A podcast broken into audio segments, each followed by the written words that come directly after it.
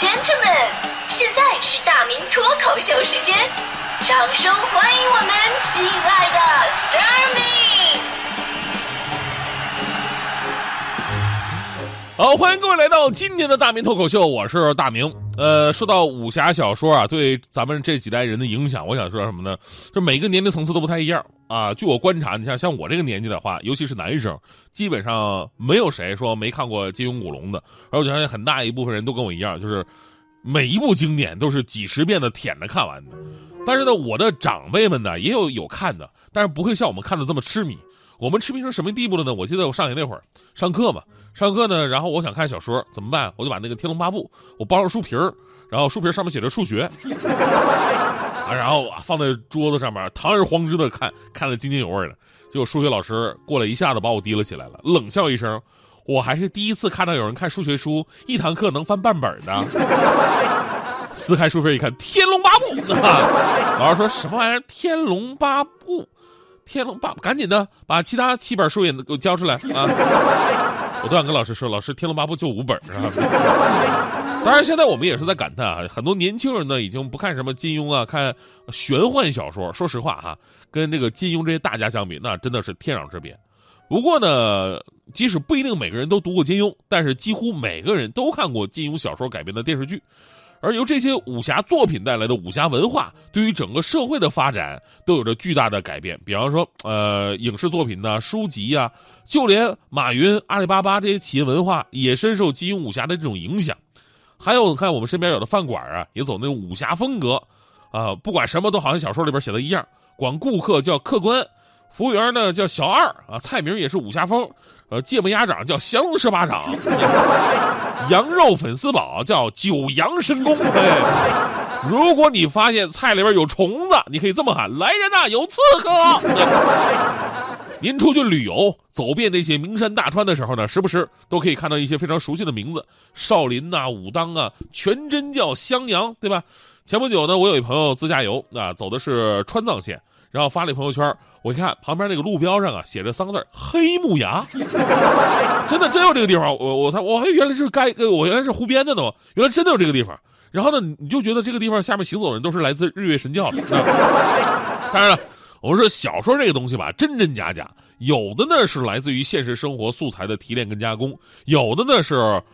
凭空想象，那古龙就是典型的呀。无论是武功啊，还是故事背呃背景本身啊，都是建立在一个很虚幻的世界里边。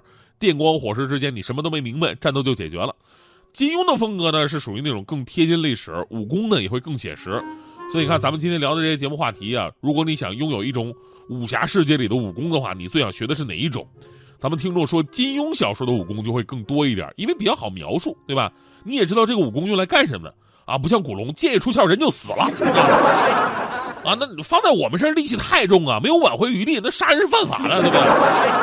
我就想吓唬一下，行不行啊？不行，对不起，古龙里边没有吓唬的，一招毙命。那所以呢，你看有朋友说啊，说想学会这个黄药师的弹指神通，对吧？偷摸的发招，打完一般人很难发现。还有说想学黯然销魂掌，杨过那招吧。当领导说这周末加班儿。此时此刻，你万念俱灰，失魂落魄，随手使出黯然销魂掌，掌随意动，打出领导十几丈远。还有说想学会这个周伯通的左右互搏之术，这样的话就可以两只手一起写作业了。当然了，更多朋友提到的是武侠世界里边最常见也是最好用的一种武功，就是轻功，对吧？呃，甭管是金庸啊、古龙啊，但凡是涉及到武侠小说。咱们都会看到那些什么飞檐走壁啊，有的是踏雪无痕呐，更夸张的是跟那个飞啊，真的是没什么区别了。我们说正所谓啊，三十六计走为上计，很多高手确实最开始都是轻功特别好，这才能保住小命，以后继续练级。比方说段誉啊，先学会的凌波微步，对吧？然而现在社会呢，轻功还有着非常现实的意义，对吧？你你想你练这个掌啊，那个腿的，你真学会了，你也不敢打人啊。打赢了坐牢，打输了住院。轻功不一样啊，轻功让你每一天不用堵车，绿色出行，而且你都不用走大门，身形一晃就飞了起来，脚尖在树枝上这么点一下，就飞到了五楼办公室，瞬间完成打卡，对吧？当然，我们说这些啊，都是在文学跟影视作品当中给我们带来的是一种想象跟视觉震撼。演员呢，不是靠抠像的，就是靠吊威亚。对吧？所以问题来了，如果轻功并不存在的话，那么为什么几乎每一部武侠作品都会涉及到轻功呢？哎，所以呢，在查阅了相关资料，看了一些采访之后，我才发现，其实轻功是真实存在的，只不过不是电影小说里那么夸张而已。轻功啊，是技术力量和气息的结合。在最早能查阅到的史书当中，是一本记载北朝历史的书，应该是一千五百年前左右的事儿了。当时呢，关于轻功的记载是这样的：说有一个侠客，他的名字叫做陈光，他的轻功非常的好。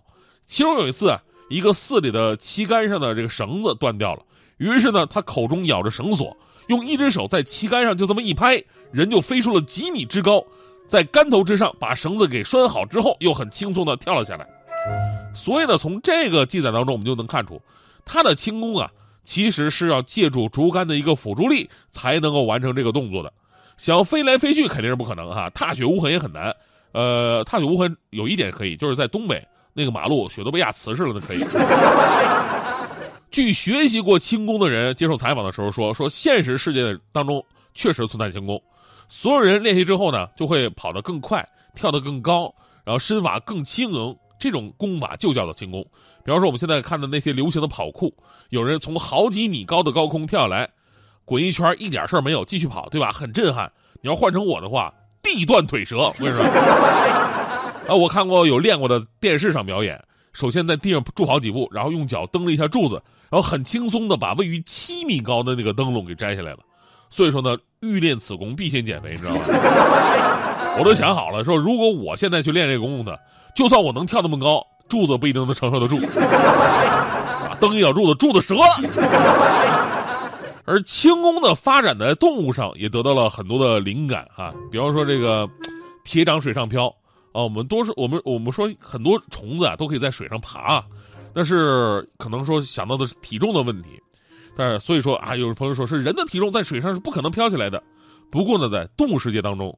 我们介绍过一种这个蜥蜴，这蜥蜴的本身重量它也不小了，但这种蜥蜴却可以在水上行走，因为它的两个脚能在水面上产生每秒二十下的水面拍打动作。所以同样的道理，如果人也能够达到这么高的速度，理论上也可以在水面上跑过去。当然这是理论，我没有试过这个。你想想一个人一秒钟腿可以抡二十下。今天呢，咱们说了这么多的武功，其实最重要还是那种侠义精神，对吧？学会武术啊，不是为了欺负别人，而是为了，呃，锻炼身体，还有保护需要那些保护的人。现在咱们身边练拳击的、练散打的、练泰拳的多的是。你看我们台光我身边就仨，扫地僧跟吴丹练的是散打，满超练的是泰拳。最近我听说徐强也去练了什么巴西柔术，啊，跟我说那巴西柔术特别好，在那个什么 MMA 里边是最好用的搏击术。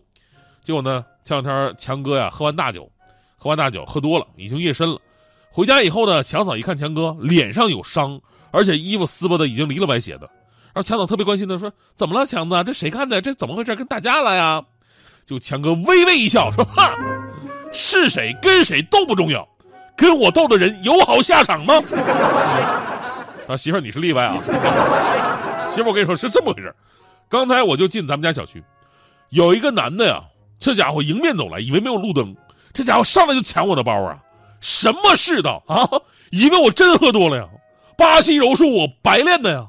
当时我就直接跟他厮打了起来。我首先把他来了一个这个脚踝锁，把他给勾倒。不等招式变老，趁他呲牙咧嘴的时候，我又翻过来，然后呢甩了一招这个裸脚啊，裸脚，那小子都翻白眼了。我告诉你。所以媳妇，我觉得我最近练习还是挺有用的。哎呦我的天，所以那小子最后那躺地就动不了了，是不是？向导说：“哎呀，行了，行，强你最厉害。”对了，我想跟你说，我怕你喝多嘛，刚才让我爸呀到楼楼下接你去了。你你看不看着咱爸呀？咱爸我没看着啊，没看着吗？那个，那个啊，翻白眼那个是不是啊？是不是孤单过？才学会长大，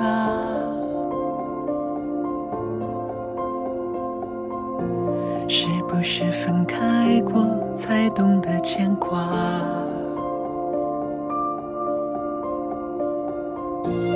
如果说朋友不怕散落天涯。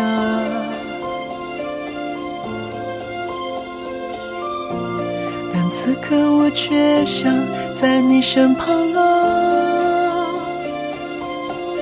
如果这世界复杂，虚假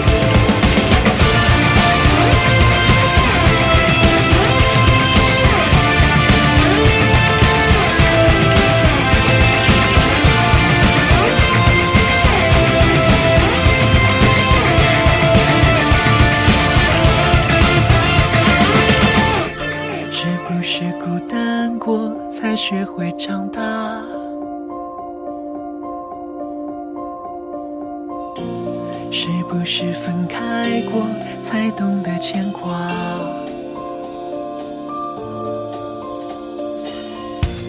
如果说朋友不怕散落天涯。